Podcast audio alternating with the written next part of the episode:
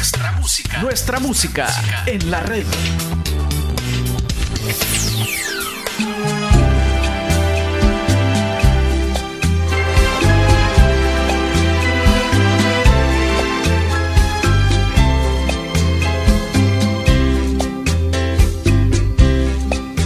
La mujer que yo amo,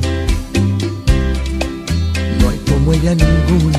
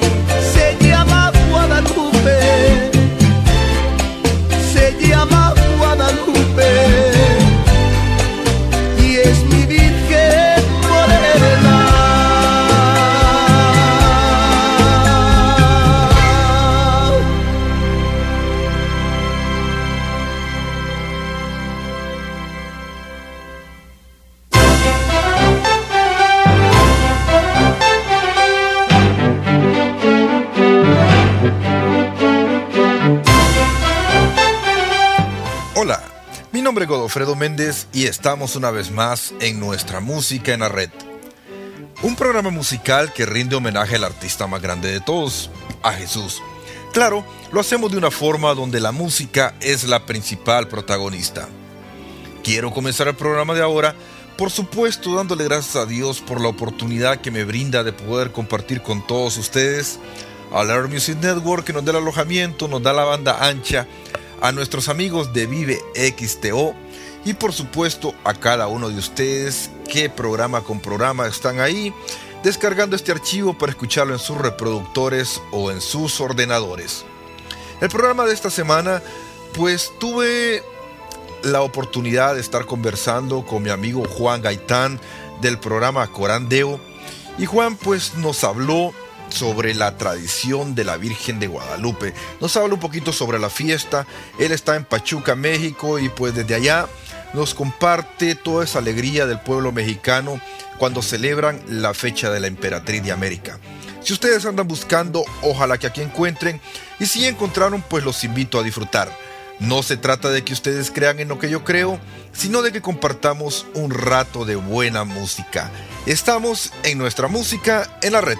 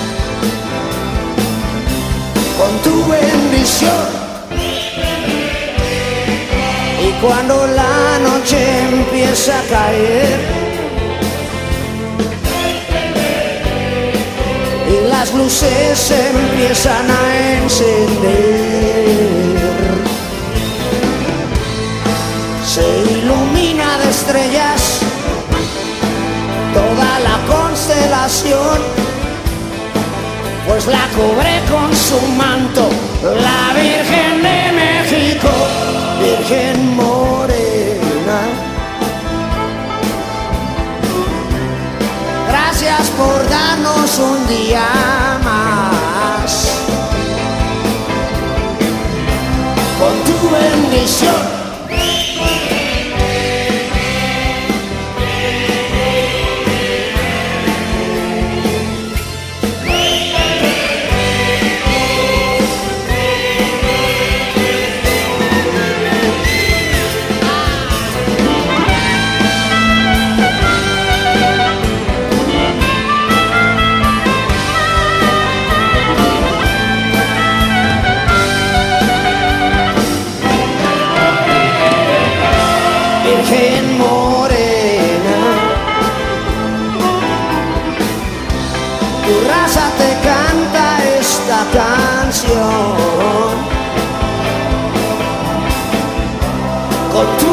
canción, Virgen Morena.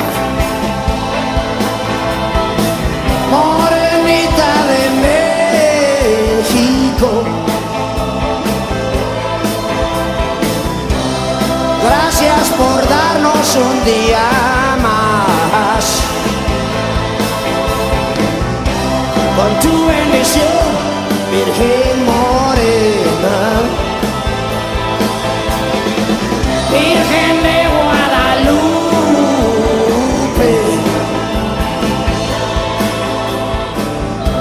tu raza te canta esta canción.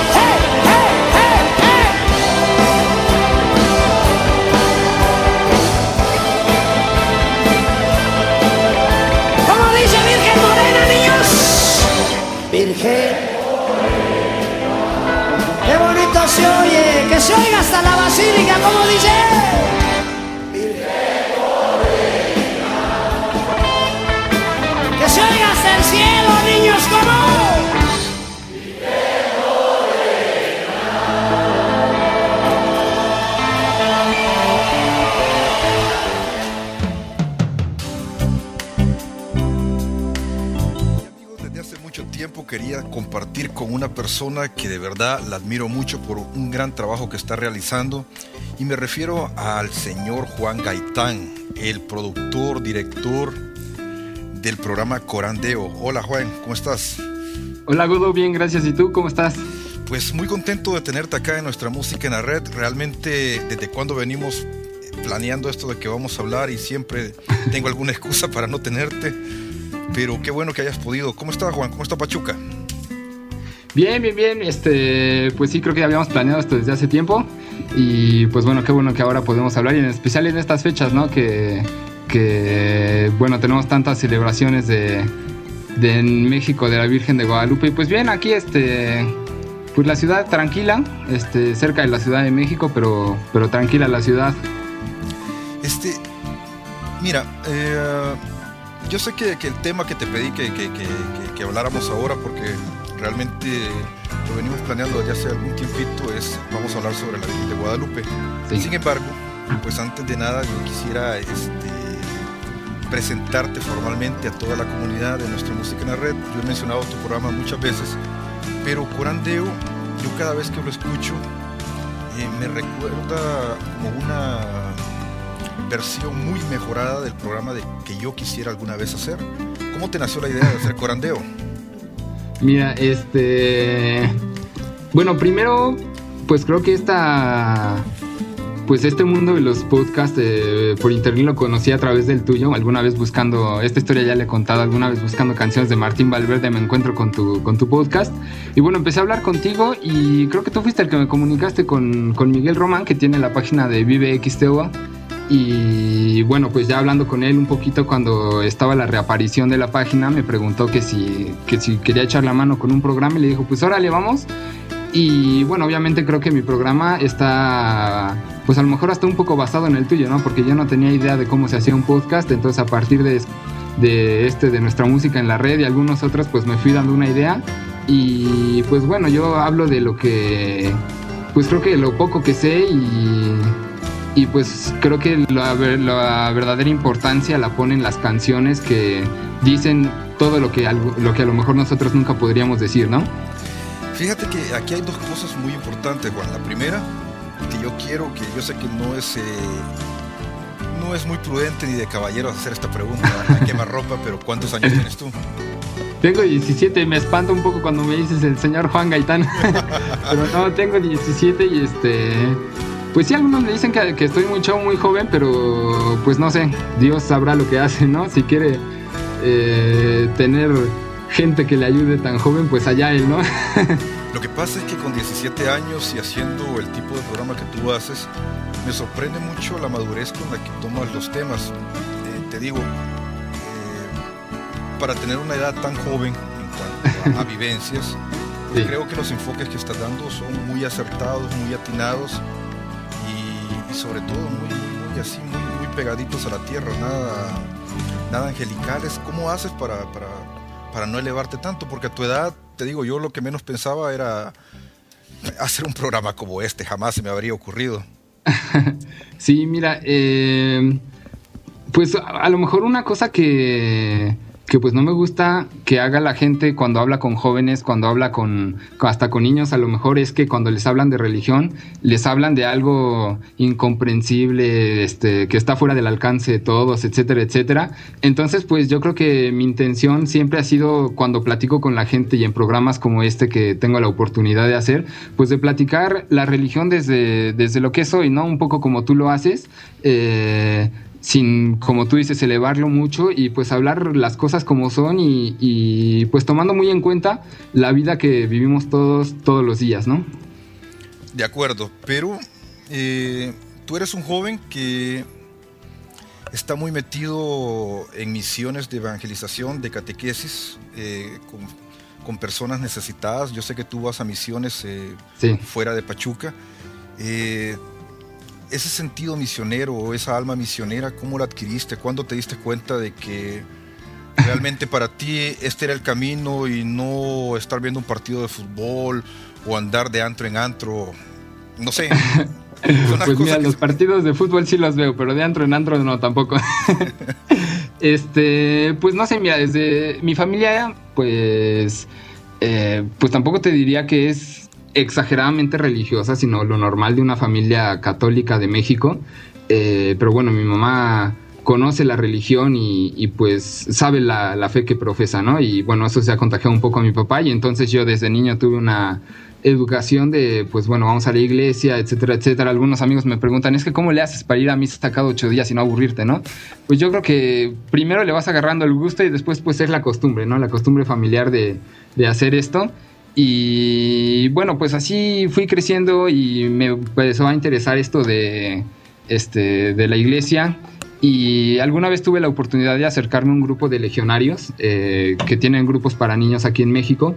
Y pues bueno, yo estaba ahí y de repente fui a unos campamentos, eh, retiros y cosas de estas. Y cuando llego a tercero de secundaria hace unos tres años, eh, pues bueno, escuché una invitación a un grupo de misiones. Yo la verdad no sabía bien lo que era, pero bueno, ya le entré. Y pues ya llevo unos cuatro años, ya tres, cuatro años en este grupo. Y pues creo que, mm, no sé, estas vivencias cuando, cuando las tienes son cosas que, no puedes dejar, ¿no? O sea, te enamoras de todo esto y, pues no te dan ganas de dejarlo. Tú eres marianista, entiendo, o me equivoco.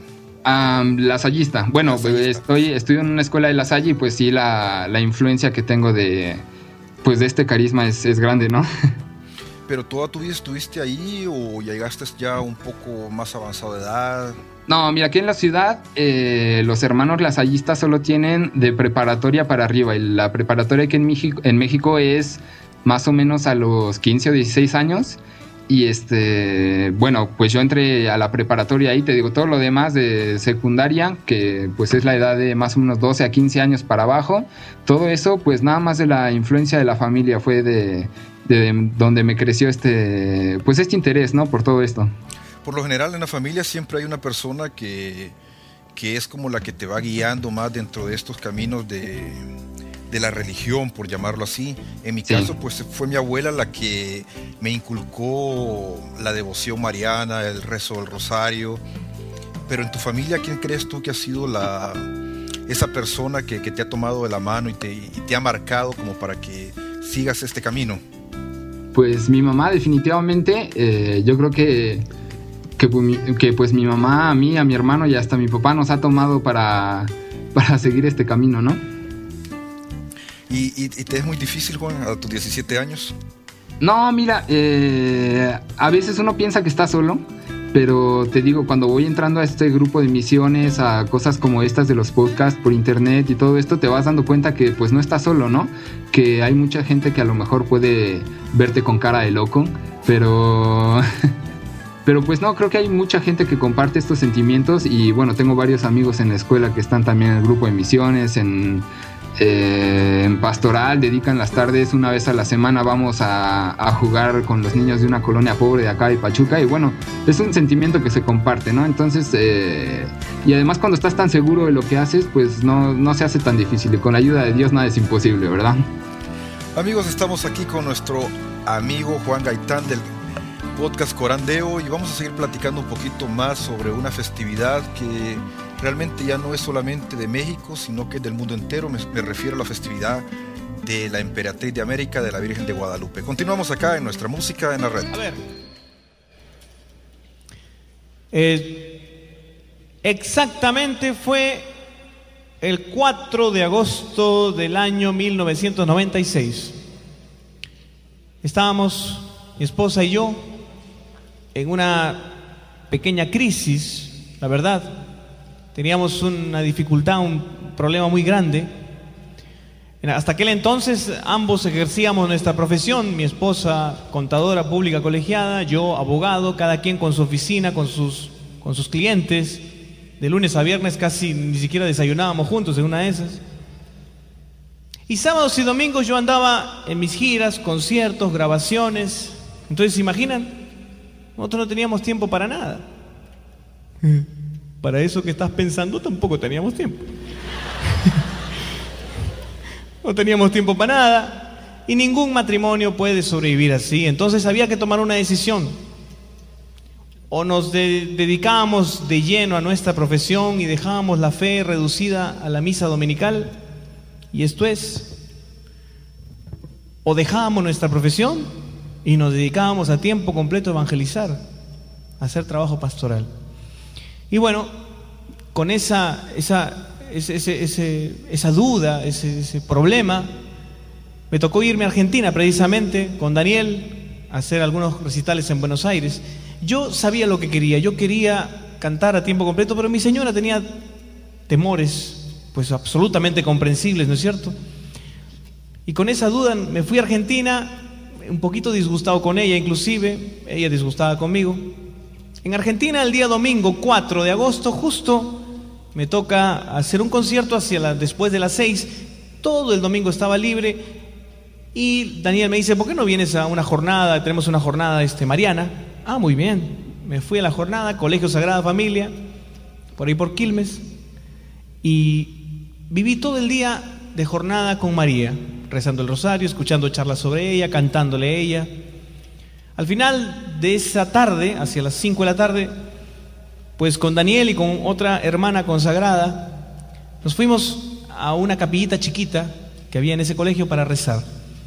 Y en esa oración yo me quebré totalmente, yo le dije, Señor, no sé, yo quiero seguirte, pero, pero mi señora tiene, tiene temor, tiene, tiene dudas y, y mira, si ella no me acompaña, yo no la hago. ¿Ok? Lo siento porque porque ya los dos no somos no somos dos, somos uno solo. Y ojo que eso lo dijiste tú, así que piña, ¿no? Así que Señor, no sé lo que hace, pero convéncela, toca su corazón, manda a tu mamá, lo que sea, pero haz algo. Porque yo no sé qué hacer. Échame una mano. Se lo dije con lágrimas en los ojos. Y al día siguiente regresé a Lima mi señora me recibe. Hola, eh, hola, hola, ¿qué tal? Tengo algo que contarte. Ah, yo también. Comienza tú. Bueno, ¿sabes qué, Kiki? Yo creo de que tenemos que dar el paso. El Señor es providente, su providencia se va a encargar de mantenernos a nosotros a salir adelante. Él siempre nos acompaña, Él nunca falla en sus promesas. Vamos a dar el paso, dejemos todo, comencemos a evangelizar. Y yo la quedé mirando. ¿Y tú quién eres? Yo, tu esposa, ¿por qué? ¿Pero qué te pasó? Ah, no, es que mira, te cuento, el domingo estaba en casa, ahí en el tercer piso, en nuestra casa, con nuestro hijo, y de pronto yo leyendo una revista, viendo un testimonio de una pareja que dejó todo para seguir a Jesús, caí de rodillas frente a la imagen de la Virgen que tenemos en casa, ahí en la sala, comencé a llorar, y yo sentí que ella me decía, no tengas miedo, no tengas miedo no tengas miedo. ¿A qué horas fue eso? ¿Cómo que a qué horas? Más o menos en la tarde, como a las tres más o menos. Ah, porque sabes qué cosa, yo en Argentina estaba pidiendo que suceda una cosa así. ¿Y a qué horas? A las cinco. Y como entre Argentina y Perú hay dos horas de diferencia. Ahí descubrimos que el Espíritu Santo es más rápido que Internet y más barato. Por eso, en cada disco nuestro nunca falta una canción para la Señora. Nunca falta una canción para nuestra Santísima Madre. Y yo escogí cantar una canción que no es mía. Miren que pocas veces me ha sucedido eso. Eh, hay canciones a veces que han compuesto otros hermanos que a uno le hubiese gustado componer. Me ha sucedido con canciones de Daniel. Me sucedió con El amor de los amores, que es el himno eucarístico. Y me habría encantado componer, pero que el Señor no me lo regaló a mí. Y este es otro caso. Esta es una canción de mi hermano, mi amigo Martín Valverde, que yo la canto como si fuese mía. Discípulo se llama.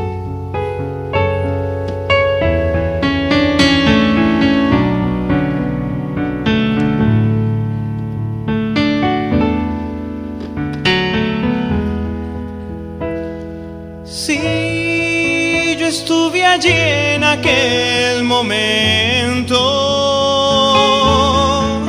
cuando Él salvaba al mundo en aquella cruz. Si yo estuve allí en aquel momento, cuando a una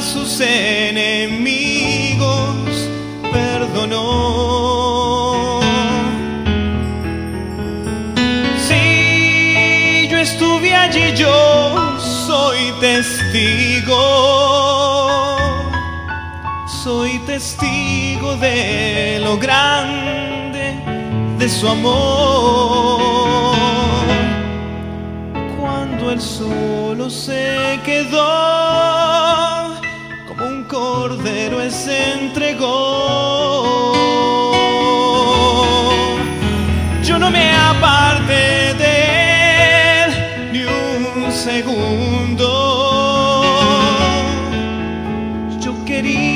Verle y que él me viera a mí. Y fue entonces cuando en mí fijo sus ojos y con lágrimas llorando dijo así.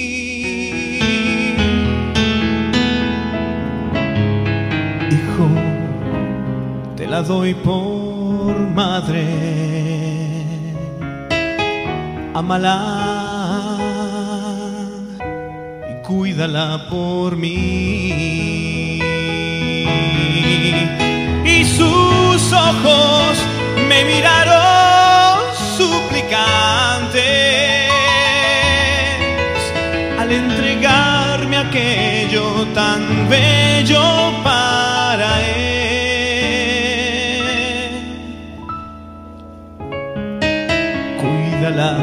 Por mi discípulo. Amala, pues tu madre.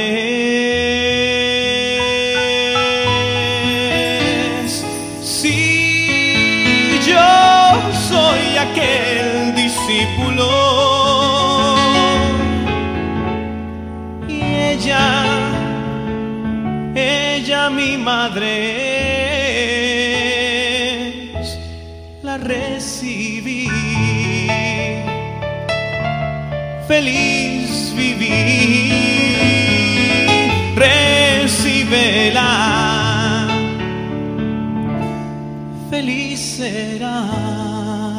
Vamos a repetir esto, ¿sí?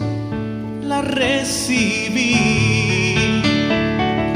feliz viví. Recíbela, feliz serás discípulo.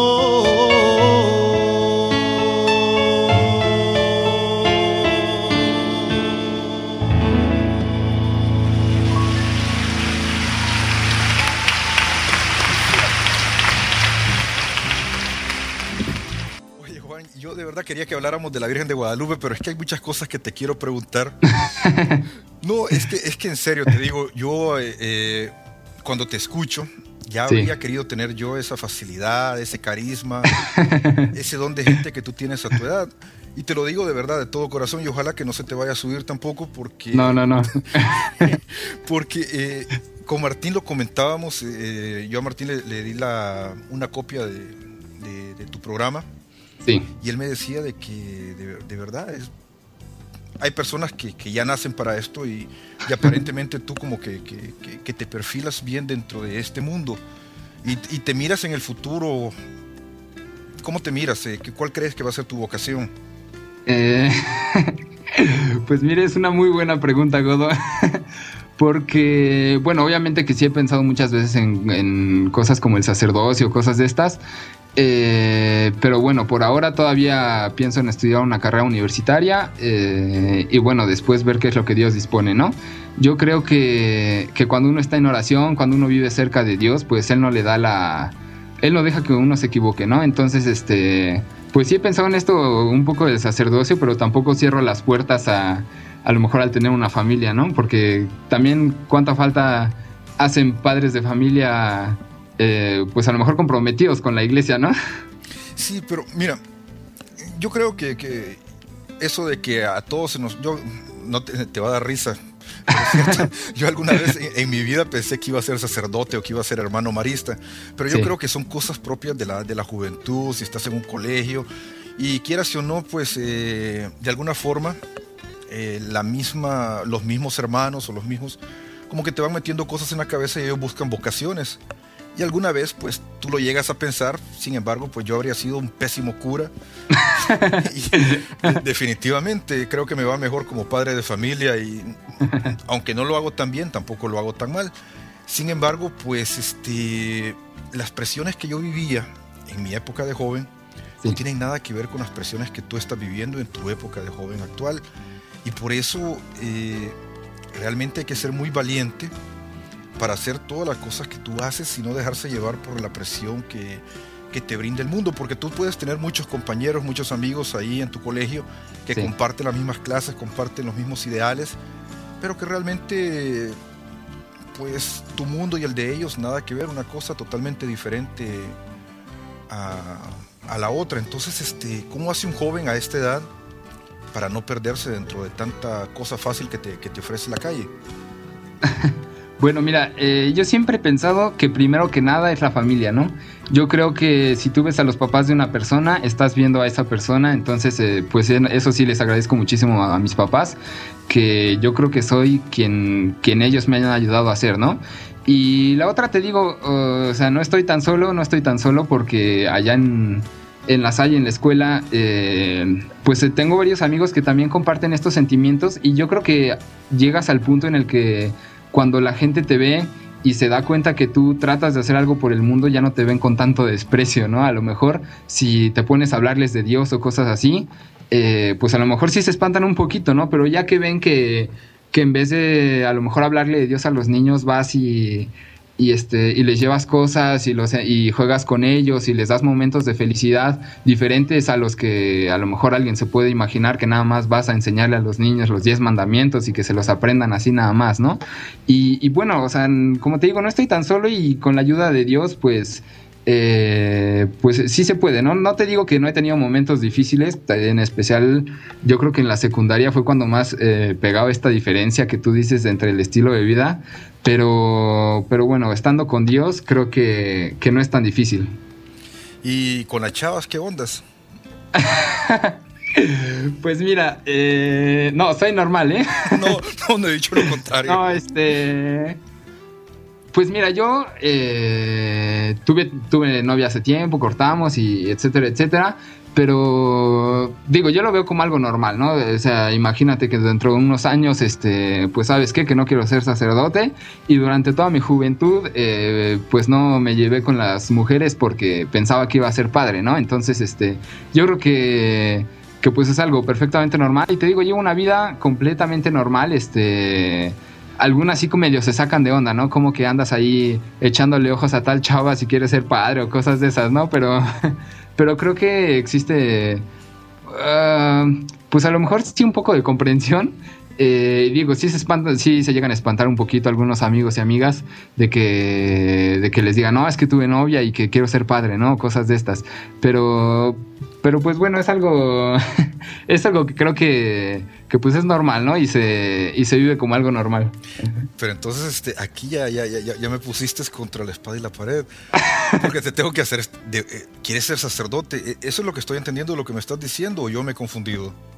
Pues mira, eh, no descarto la posibilidad, ninguna de las dos. ¿eh? Yo creo que, bueno, para llegar al cielo hay tres vocaciones, la soltería, la el ser religioso consagrado y el ser padre de familia, ¿no? Creo que todavía ninguna de las tres las descarto. Y, digo, tampoco me cierro a, te digo, no me cierro a ninguna, ¿eh? Tanto así como no me cierro a, a ser padre de familia, tampoco me cierro al sacerdocio, pero yo creo que, que Dios dispondrá, que, que, Él es el que va a decidir dentro de un tiempo y pues ya estaré yo para obedecer. Fíjate que este... Me gusta mucho lo que me estás respondiendo porque yo conozco y no te estoy diciendo con eso de que tú vas a ser sacerdote, pero, conozco excelentes sacerdotes sí.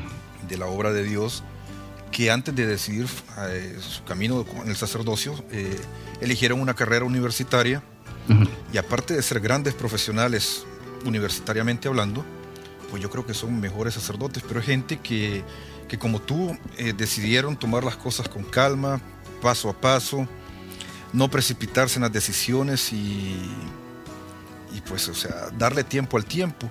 Y a veces como que la juventud se pierde. Estamos tan acostumbrados ahora que todo es tan rápido, tan fácil, que hasta este tipo de decisiones las queremos tomar de la noche a la mañana. Pues mira, yo no, te digo que no, ¿eh? porque todo esto ha sido un proceso y este, pues de repente sí mis papás me han tenido que bajar los pies a la tierra, ¿no? Eh, y bueno, también depende mucho yo creo de la influencia que, tengas de la, gente que está cerca de ti. Eh, te digo, el tiempo que estuve con los legionarios, pues es una una congregación en donde pues es muy diferente la manera en la que manejan la vocación a los hermanos de la Salle. Los de los legionarios normalmente eh, pues llevan desde niños a la gente al seminario y pues bueno, ya es llevar toda la vida, toda la niñez y la juventud en el seminario, ¿no? Y en cambio un poco los hermanos de la Salle eh, o sea, te dicen hasta que no estés bien decidido, eh, pues no entres mejor. O sea, vive la vida y si te das cuenta que estás dispuesto a renunciar a esa vida, pues éntrale, ¿no? Y, bueno, yo creo que, que, pues todavía a esta edad como que no puedo decidir eh, pues qué es lo que voy a hacer. Pero te digo, dejo las puertas abiertas y pues tampoco ya me, precipito, ¿no? Llevo las cosas con calma y, y pues a ver qué pasa después. Te voy a caer mal con lo que te voy a decir. dilo, dilo normalmente y no podemos poner eh, no, nos podemos poner una venda en los ojos para decir de que en este mundo no hay clases sociales no hay diferencias muy marcadas entre ricos pobres y entre los mismos ricos hay muchas diferencias. Sí de acuerdo. Eh, sin embargo pues tu formación es la de un muchacho en un colegio fresón un colegio pijo para los que viven al otro lado del charco. Pero cómo hace una persona con este tipo de, de formación para interesarse eh, en los problemas de las clases que están eh, más desprotegidas. ¿Cómo, ¿Cómo es que te nace eso? Porque te digo, eso no es, no es común, no es normal. Mucha gente hace este tipo de cosas por caridad, pero más que porque lo vean, que por compromiso. Sí, mira, eh, pues sí, ciertamente aquí la escuela hasta en la ciudad la reconocen un poco como fresa, pero eh, creo que también te digo, repito lo mismo, ¿no? Mi familia, eh, desde chico, a mi hermano y a mí nos ha inculcado mucho el dar gracias por todo lo que tenemos, que todo lo que tenemos es gracias a Dios, gracias al esfuerzo. Y, pues bueno, eso no nos eh, deslinda de una responsabilidad moral o social con el resto de la gente, ¿no? Y yo creo que siempre he pensado que la gente aprecia más cuando les regalas tiempo, les regalas palabras, que a que les regales cosas materiales, ¿no? En misiones siempre he pensado que a la gente se les queda más una buena plática que un kilo de frijoles que se les acaba la semana. Entonces, eh, pues no sé, creo que el apreciar mucho todo lo que tenemos y el darnos cuenta que no estamos solos en este mundo es algo que, nos lleva a, pues a ese interés de, querer salir adelante con, con el resto de la gente que, que vive en nuestro mismo mundo, ¿no? Y tan cerca. A veces pensamos que es algo que está fuera de nuestro alcance, que, es otra realidad completamente, pero te digo, aquí en la ciudad misma, eh, pues está unos 10 minutos la colonia hasta la que te digo que vamos. Y si te tocara ir a misionar, pero ya, ya como ordenado, como religioso, ¿a dónde te gustaría ir si te pusieran a escoger qué, dónde pues, que harías un, un mejor papel? Pues mira, lo he pensado mucho y yo creo que todos los que estamos en estas cosas pasamos por nuestra etapa de misiones en África, ¿no? Pero, pero no, definitivamente me quedaría aquí en México. Eh, siento que esta es mi gente con la que crecí, este es mi país, este es eh, el lugar que, que pues a lo mejor merece un poco de mi tiempo, un poco de mi ayuda, lo poco que pueda dar, ¿no? Amigos, estamos compartiendo con Juan Gaitán. No le digo señor porque no le gusta esta música en la red. Si ella hubiese dicho que no, o ignorar o dilatado el anuncio de tu ángel de amor en cambio creyó en tu palabra y se hizo tu esclava en un acto perfecto de fe. Y hoy quiero hacer como ella y amarte aunque duela las espinas y el camino de la cruz dame la fe, Señor. La fe de María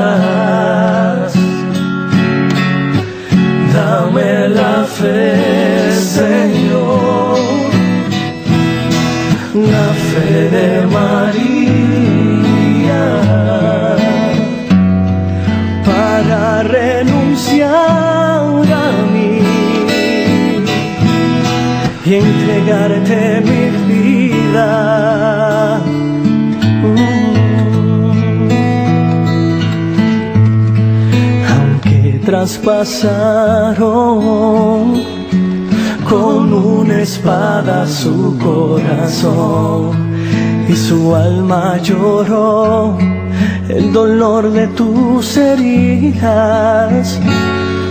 A los pies del madero se quedó y por creer ella es reina y señor y tú nos incorporas a tu eterna familia de amor y yo tu amor quiero permanecer postrado a tus pies. Es lo único que un día llevaré. Dame la fe Señor. La fe de María. Para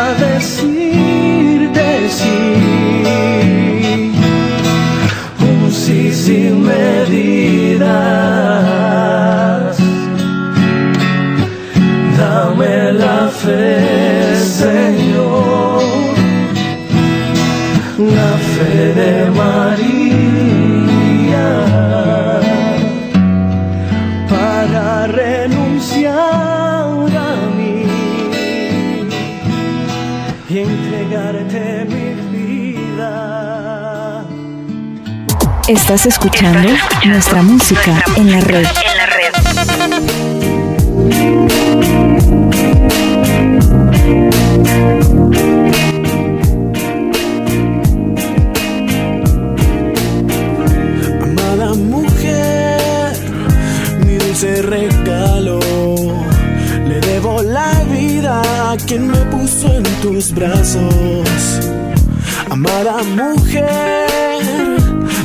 Del cielo, me miro en tus ojos y me siento tan pequeño.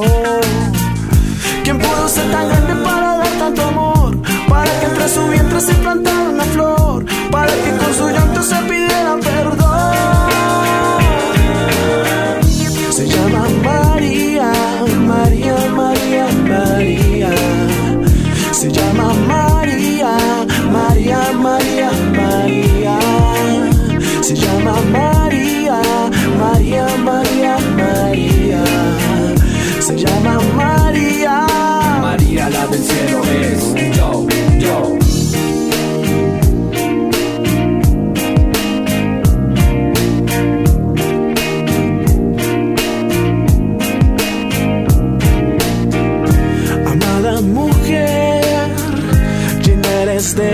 Tu vida un motivo y de la mía la fragancia. Amada mujer, bendición del cielo. Me miro en tus ojos y me siento tan pequeño. ¿Quién pudo ser tan grande para dar tanto amor? Para que entre su vientre se plantara una flor, para que con su llanto se pidiera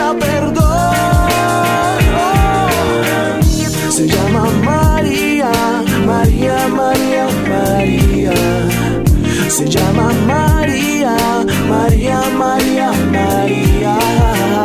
Se llama María, María, María, María. Se llama María. María la del cielo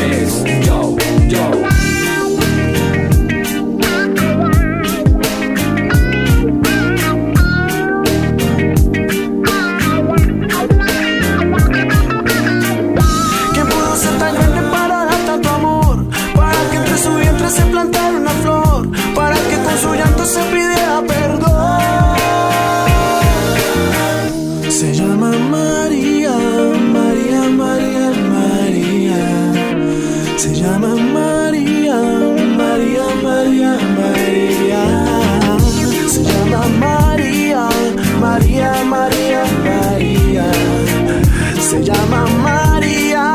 María, María, María. Si hay tormenta en mi vida, tú eres calma. Y como estrella en mi vida, quiero que tú estés como la niebla que se duerme en mi ventana. Eso eres tú para mí. ¿Y qué más puedo decir? Hey Juan, de verdad que me sorprende, pero me sorprende mucho eh, la facilidad con la, que, con la que tú respondes. Sinceramente te digo, este, tienes un carisma muy interesante, espero que lo, que lo aproveches. Al rato voy a tener que bajar de mi nube, Godo. Sí, de repente no, te bajan solo, eso te lo aseguro. Fíjate que, este, bueno, yo te invité ahora porque quería que tú nos hablaras de un tema sumamente interesante. Y te voy a, yo no soy devoto de la Virgen de Guadalupe como algunas Sí. otras personas, eh, soy más devoto de la Virgen de Fátima. Sin embargo, he estado tres veces en el DF y las tres veces he tenido que ir eh, a, a la basílica. Eh, la primera vez que llegué prometí que cada vez que estuviera en el DF iba a ir a hacer una visita Sí. y, y las he cumplido. Sin embargo, para una persona como yo que llega por primera vez a la basílica y ve el movimiento de gente a toda hora, las tres ocasiones que he ido, una vez fui, te digo, 11 de la mañana, la otra vez fui muy temprano en la mañana y la otra vez muy temprano, muy, ya casi un poco tarde. Y en las tres ocasiones la basílica siempre está llena, como que la gente no se cansa de llegar, no solamente del DF, sino de todas partes de la República de, de México o del extranjero. ¿A qué crees tú que se debe que ese fervor todavía se mantiene vivo?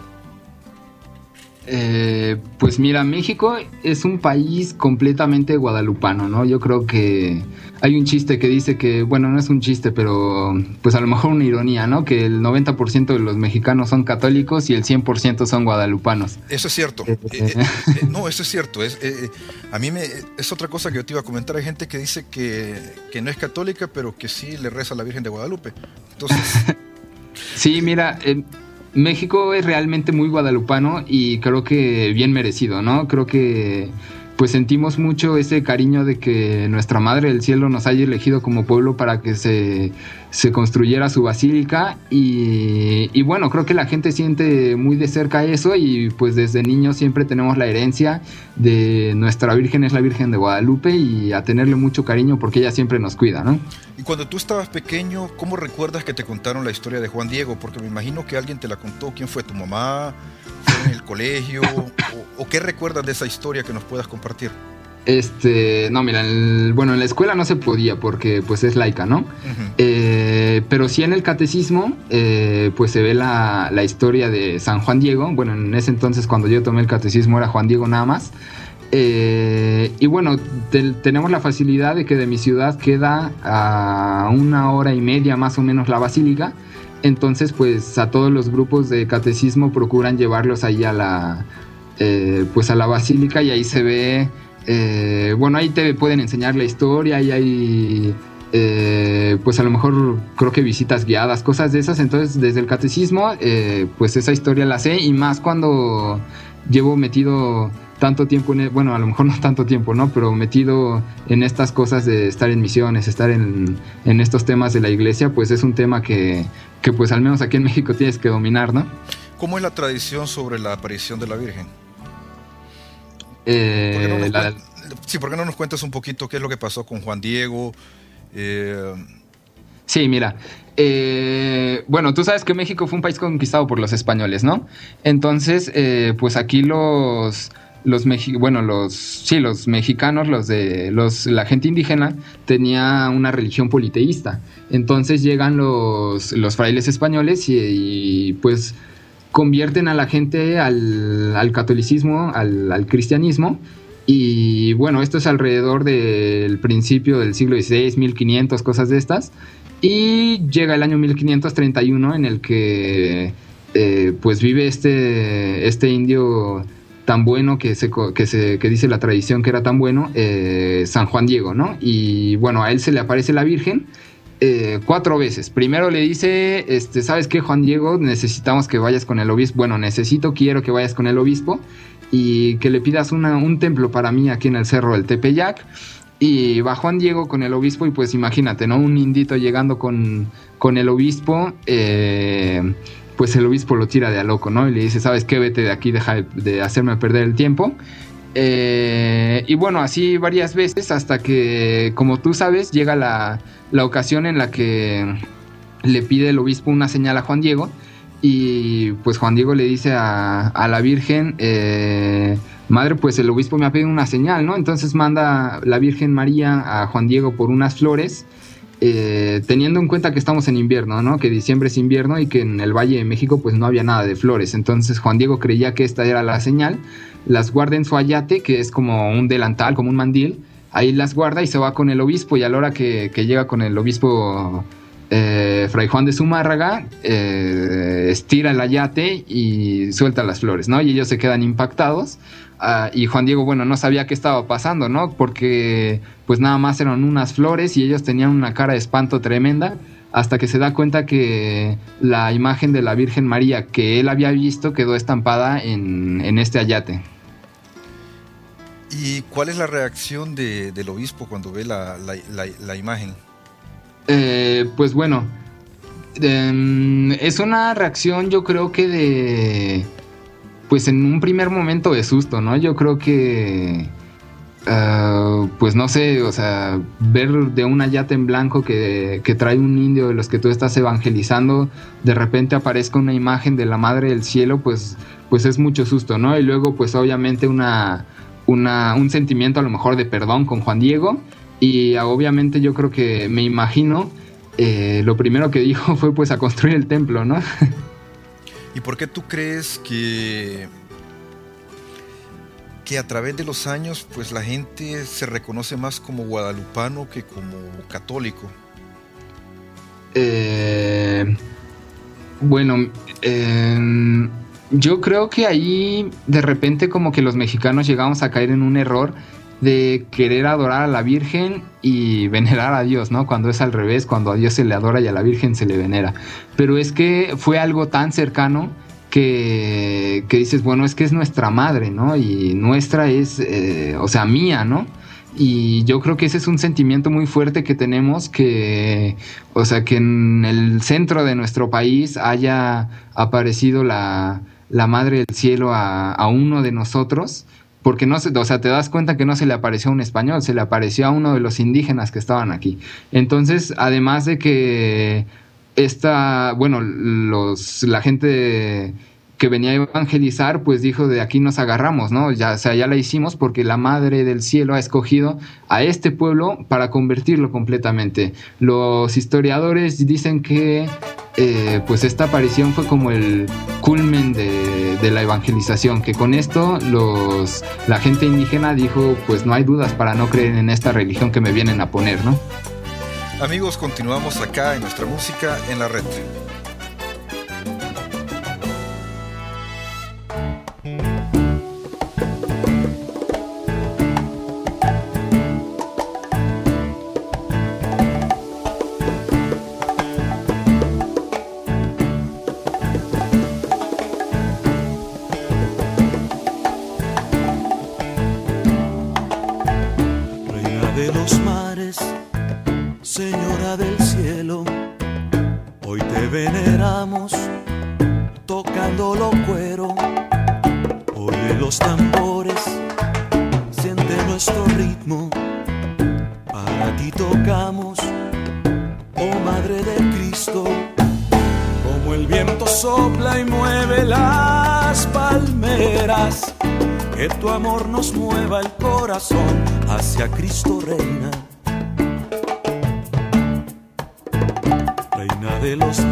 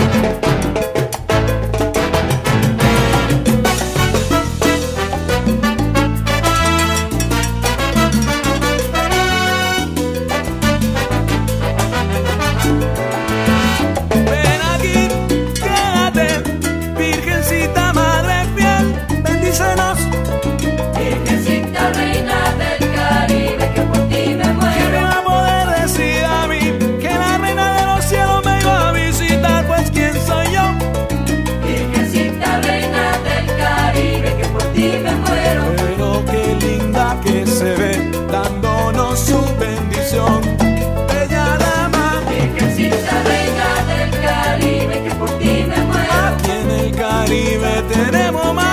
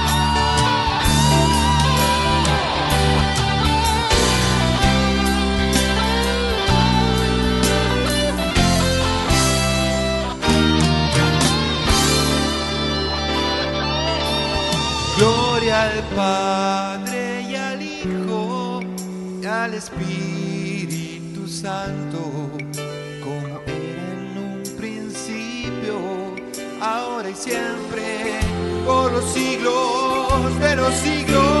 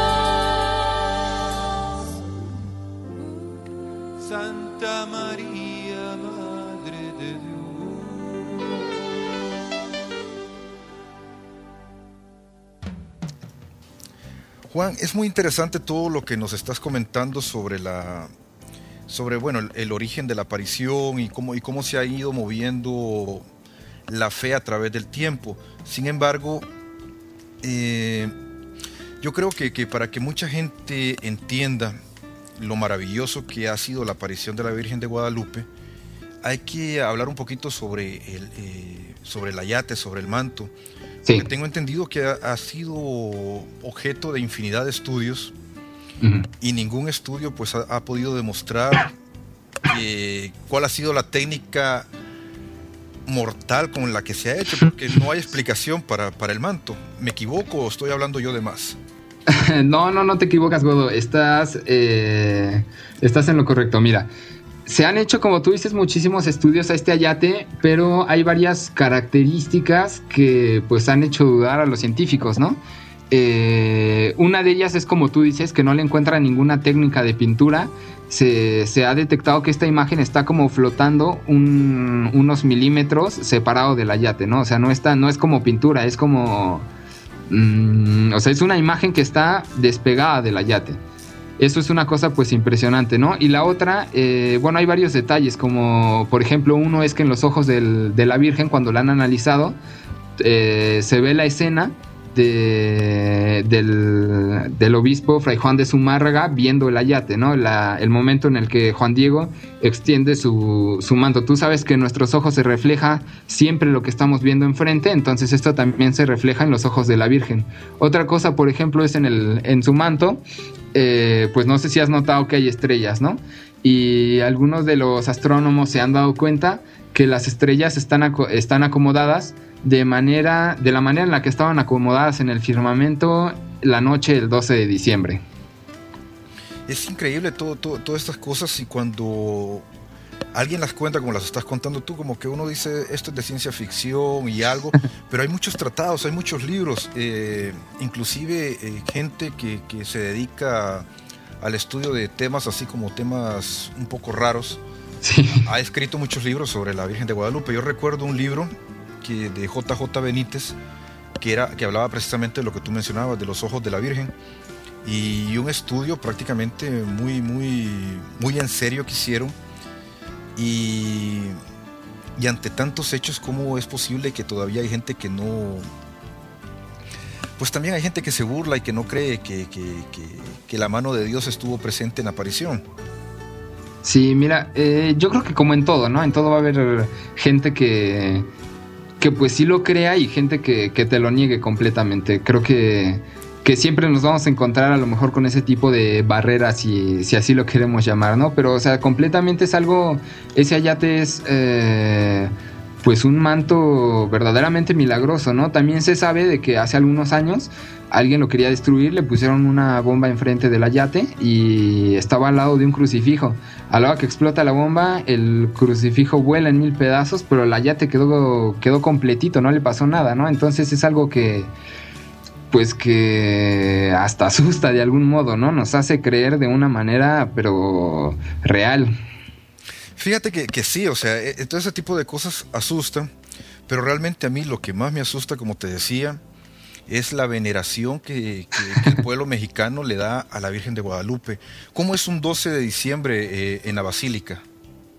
No, mira, eh, la verdad, yo nunca he estado un 12 de diciembre en la Basílica de, de Guadalupe de la Ciudad de México. ¿No te llevaron porque- vestido de, de indito? no, no, no.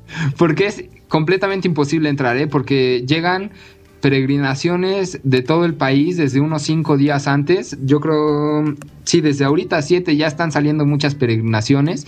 Eh, caminan por carreteras, se pasan una, una semana, dos semanas acampando al, a un costado de las carreteras y llegan miles y miles de peregrinaciones ahí a la, a la Basílica cada 12 de diciembre.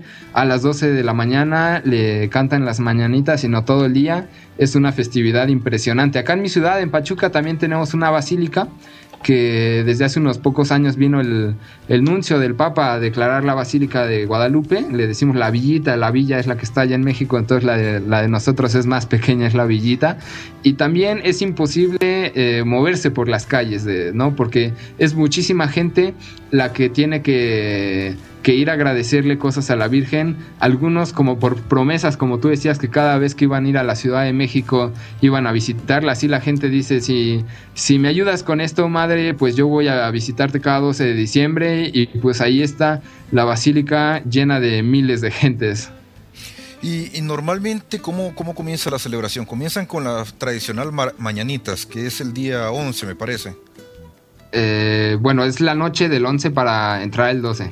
Correcto. Y, pero que, cuéntame un poquito más sobre la, sobre la fiesta, la festividad en sí, cómo, cómo es Sí, la tradición mira. popular. Eh, bueno, primero, eh, el- ahora sí que el rito religioso se empieza desde que la peregrinación sale. Un padre le da la bendición a, la, a toda la gente, a toda la multitud que va a ir a, peregr- a peregrinar, si es que no va a ir el si es que no va el padre también con ellos. Y bueno, ya que eh, ya que llegan, eh, pues hay obviamente las mañanitas con mariachis y todo esto. No sé si alguna vez has escuchado a los mariachis mexicanos. Eh, con mariachis y todo esto a la, o sea, a medianoche, ¿no? Para, para eh, cantarle las mañanitas a la Virgen. Y después, pues hay celebraciones de la Eucaristía y misas, porque aquí en México el 12 de diciembre es fiesta de guardar, es fiesta de precepto. Eh, entonces pues se da la misa y durante todo el día hay pues mucha convivencia entre la gente, hay danzas de... eh, bueno, de todos estos pueblos que antes eran, bueno, que siguen siendo indígenas, pero que ahora son de tradición católica. Eh, y bueno, también eh, todos los niños los puedes ver vestidos de, Juan Diego y a todas las niñas pequeñas vestidas como la Virgen. No es una fiesta verdaderamente muy bonita que une al pueblo, ¿no? ¿Y hay alguna comida especial para ese día? Eh, ¿Algo típico? Eh, no, mira, de comer no. Eh, que yo sepa, no se hace nada especial. Y pues como toda la gente viene de otras ciudades con pues a lo mejor una mochilita con una muda de ropa y una botella de agua nada más, pues no hay así que digas esta comida es para, para este día. Pero bueno, o sea, la, la verdadera tradición de todo esto es la, la celebración de la Eucaristía, como te decía, la misa, y, y pues la convivencia, ¿no? Aunque no hay una hora específica de comida o cosas de estas. A mí me, me- me asusta, y no, no te digo no me asusta, sino que al contrario, me sorprende eh, la cantidad de mexicanos que hay viviendo alrededor del mundo.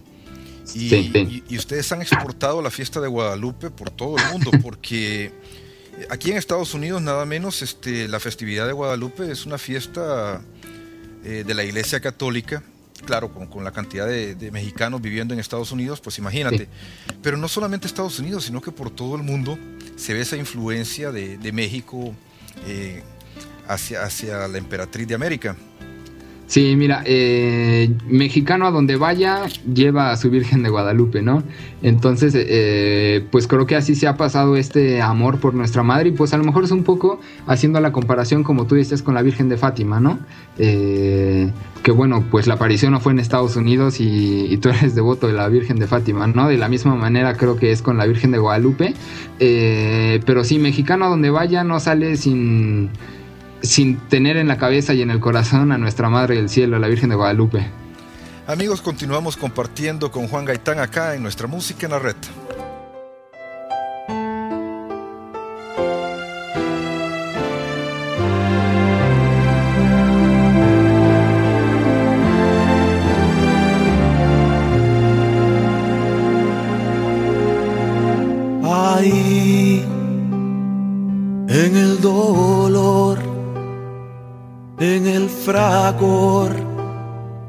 De mis batallas. Ahí tu manto me envuelve, a Cristo me lleva. Ahí en las pruebas el cielo se abre tu voz me dice, no tengas miedo, no estoy yo aquí, que soy tu madre. No tengas miedo, no estoy yo aquí, que soy tu madre.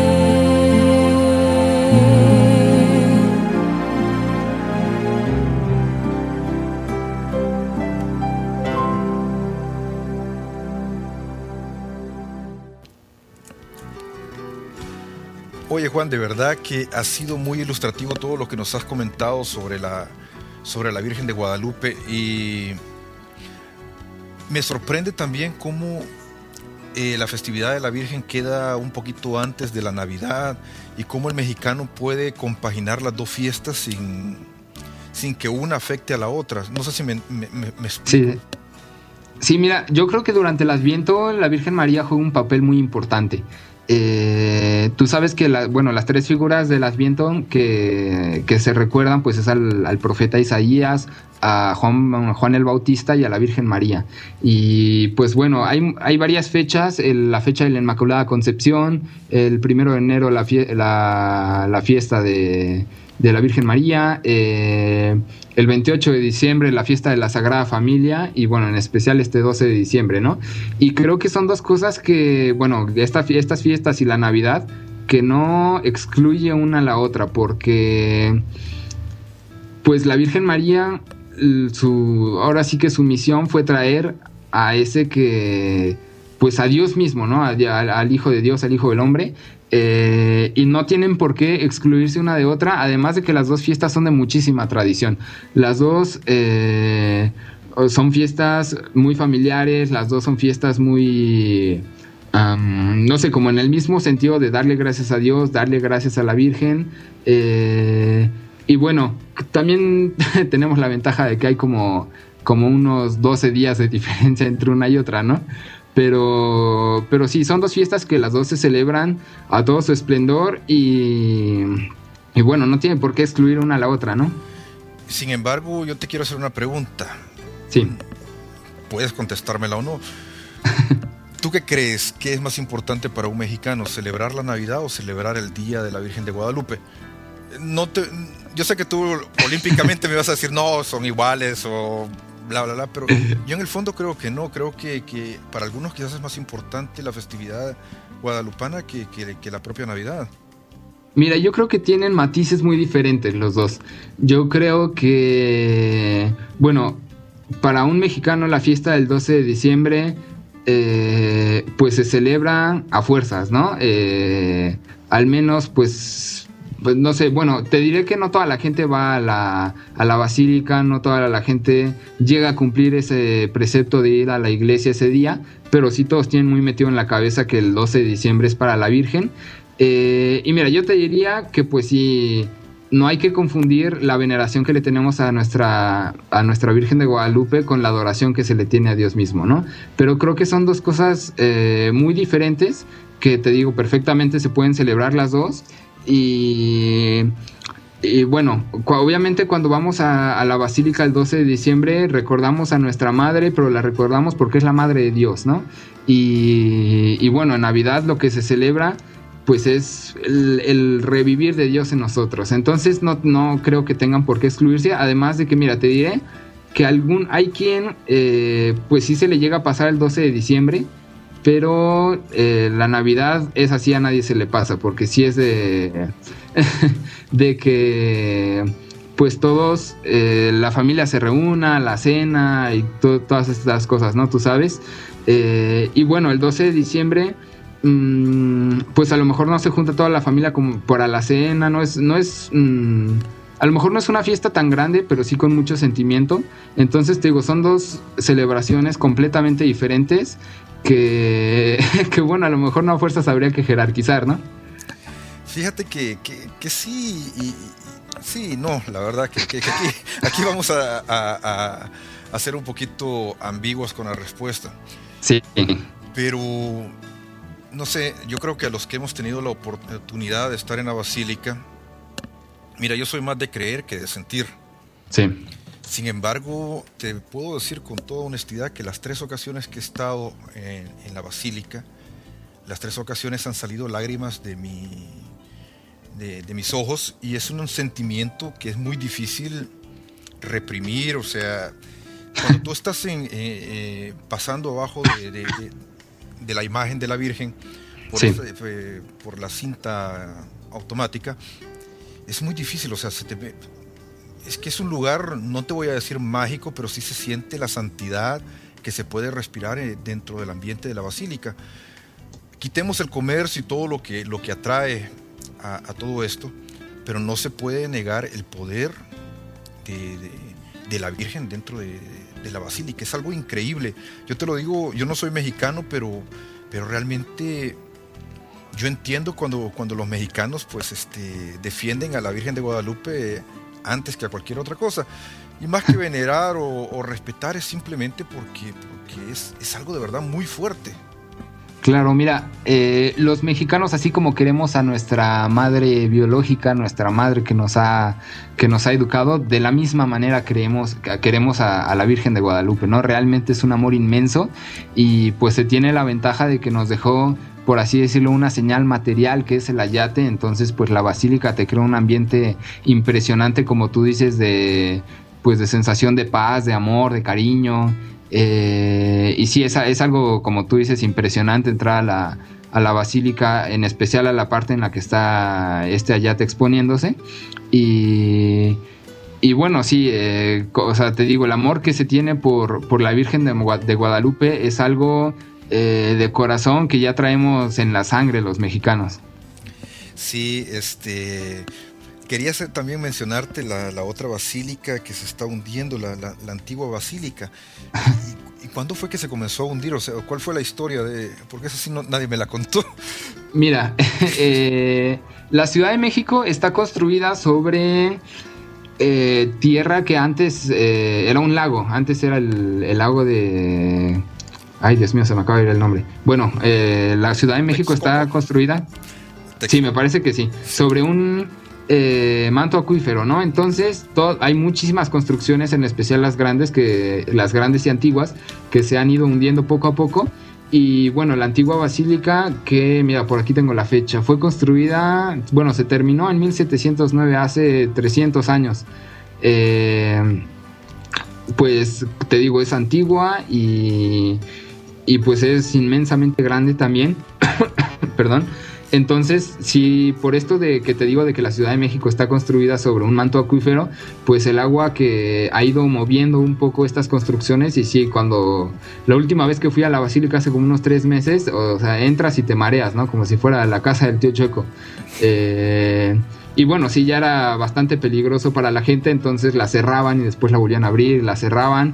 Y bueno, ahorita eh, está abierta esta basílica, pero nada más algunas partes y además de que tú, no sé cómo te tocó verla a ti, pero ya por adentro está llena de fierros por todos lados para que no se vaya a caer de repente. Exactamente, yo estuve la última vez en el DF hace un, no, hace dos años casi, y estaba, y estaba llena de, la estaban ya construyendo por dentro, pero es que es, es, impresionante, todo el ambiente que se vive alrededor de, de la basílica es, es algo totalmente indescriptible. Y ojalá que los que nos estén escuchando y alguna vez puedan peregrinar hacia, hacia la basílica, el que visite México, yo creo que es visita obligada a ir a, ir, a la basílica. claro que sí. Y, no, y, y, fíjate que esto es lo más triste, que no es ni siquiera por cuestión de fe que debería ser lo, lo, lo más importante, sino porque es que es que es algo que hay que verlo, Juan. Claro, yo digo que uh, la Basílica de Guadalupe es parte del patrimonio de México, ¿no?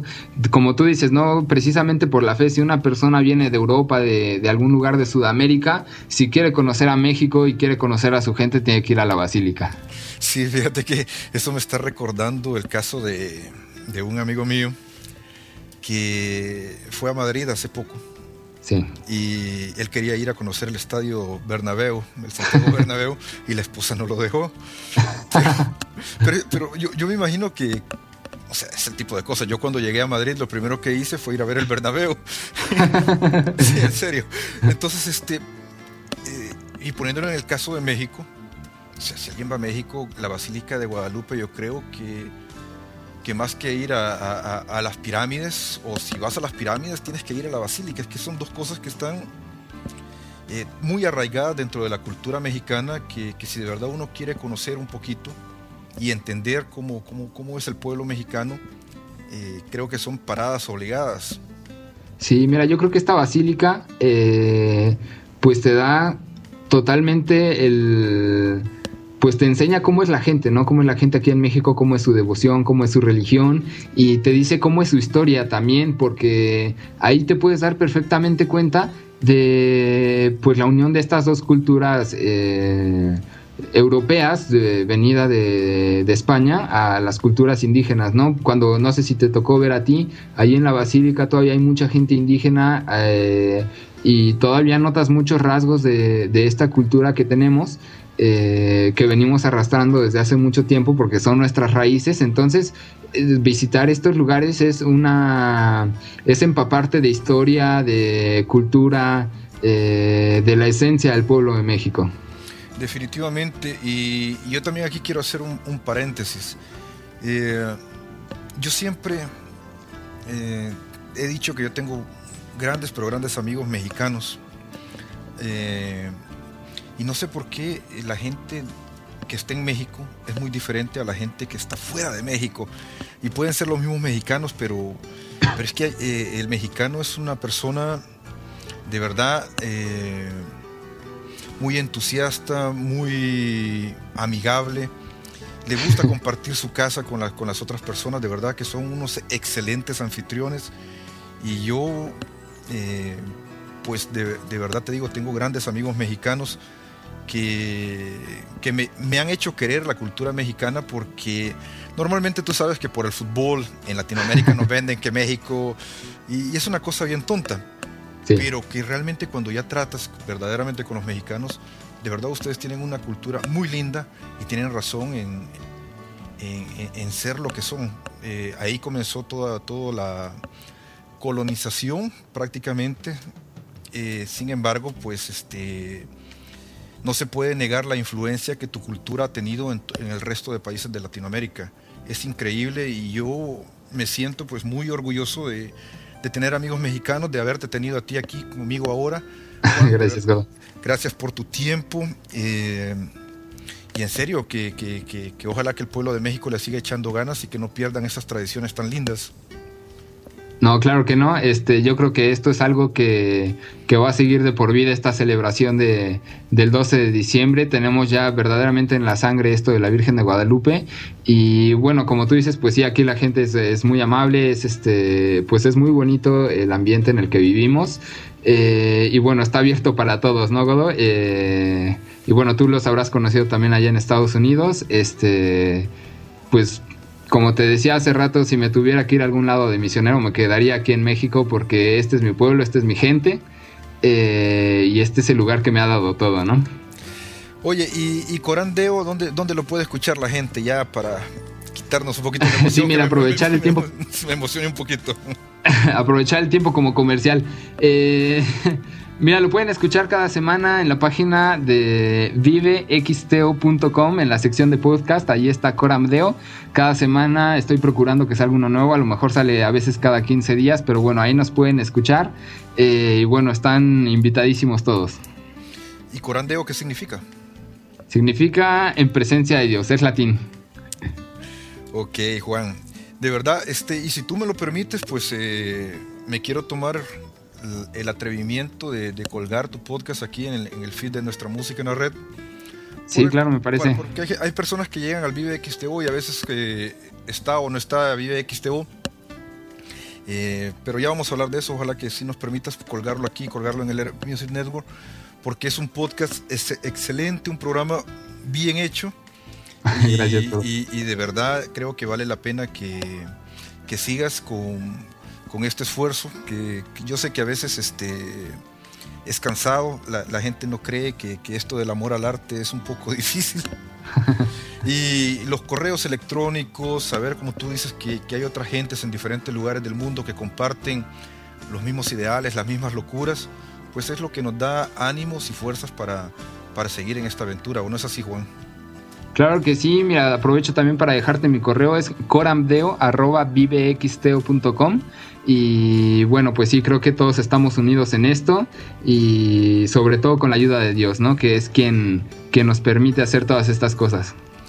Así es, Juan, y espero que, que, tu podcast de verdad llegue a, a no sé, a, a, hacer algo muy importante porque yo siento que, que tú estás eh, tocando terreno, un terreno que de verdad muy, muy, muy importante y me sorprende y me agrada que con tu juventud, con tu entusiasmo, pues nos estés contagiando a otras personas que, que decimos haber caminado, pero después de escucharte pues nos sentimos muy pequeños, sinceramente.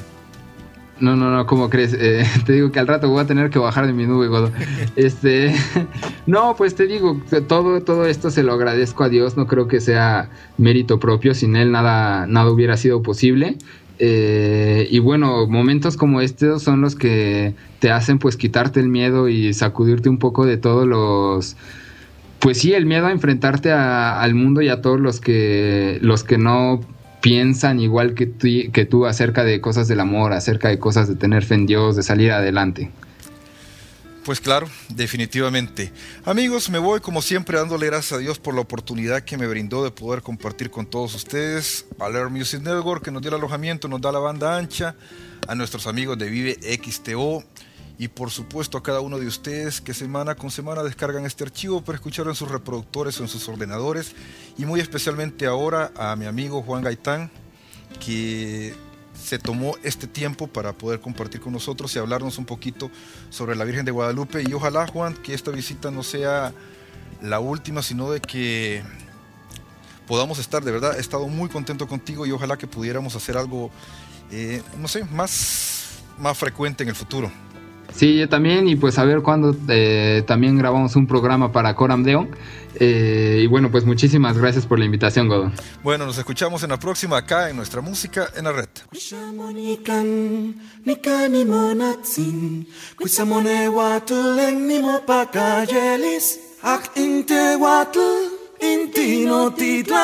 Kawel motes intimet la kane koni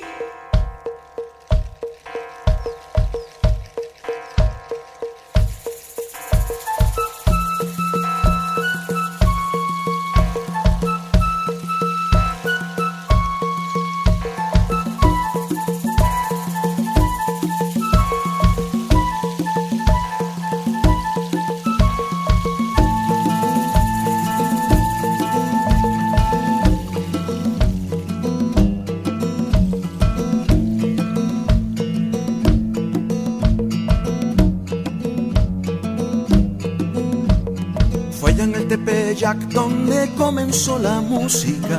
Fue en el Tepeyac donde nacieron las flores. Donde una doncella con el sol a su espalda dijo ser la madre de todos los hombres. Por ahí pasaba el más pequeño de sus hijos. El indio Juan Diego fue entre todos elegido. Él puso por obra su aliento y palabra. No estimó que fuera cansado el camino. Dime qué pasa, Juan Diego, porque nos canta hoy el cielo. Música y flores del Tepeyac. ¿Qué cosa nos vienen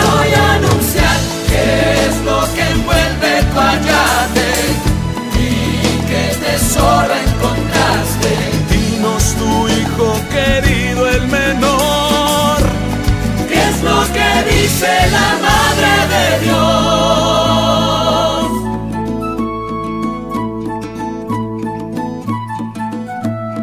que no estoy aquí, yo que soy tu madre, no soy yo la fuente de tu alegría, tú mi embajador, mi mensajero, porque en ti he puesto toda mi confianza. Pido a Dios la fuerza de aquel indio mensajero, llevar su palabra como el águila que ama. Que mi corazón como tu ayate, Juan Diego, guarde el mensaje de la Madre del Cielo. Dime qué pasa, Juan Diego, porque nos canta hoy el cielo. Música y flores del Tepeyac. ¿Qué cosa nos vienen hoy a anunciar? ¿Qué es lo que envuelve tu ayate? ¿Y qué tesoro encontraste? Dinos tu hijo querido, el menor. ¿Qué es lo que dice la Madre de Dios? Dime qué pasa, Juan Diego, porque nos canta hoy el cielo. Música y flores del Tepeyac. ¿Qué cosa nos vienen hoy a anunciar? ¿Qué es lo que envuelve tu ayate? ¿Y qué tesoro encontraste? Dinos tu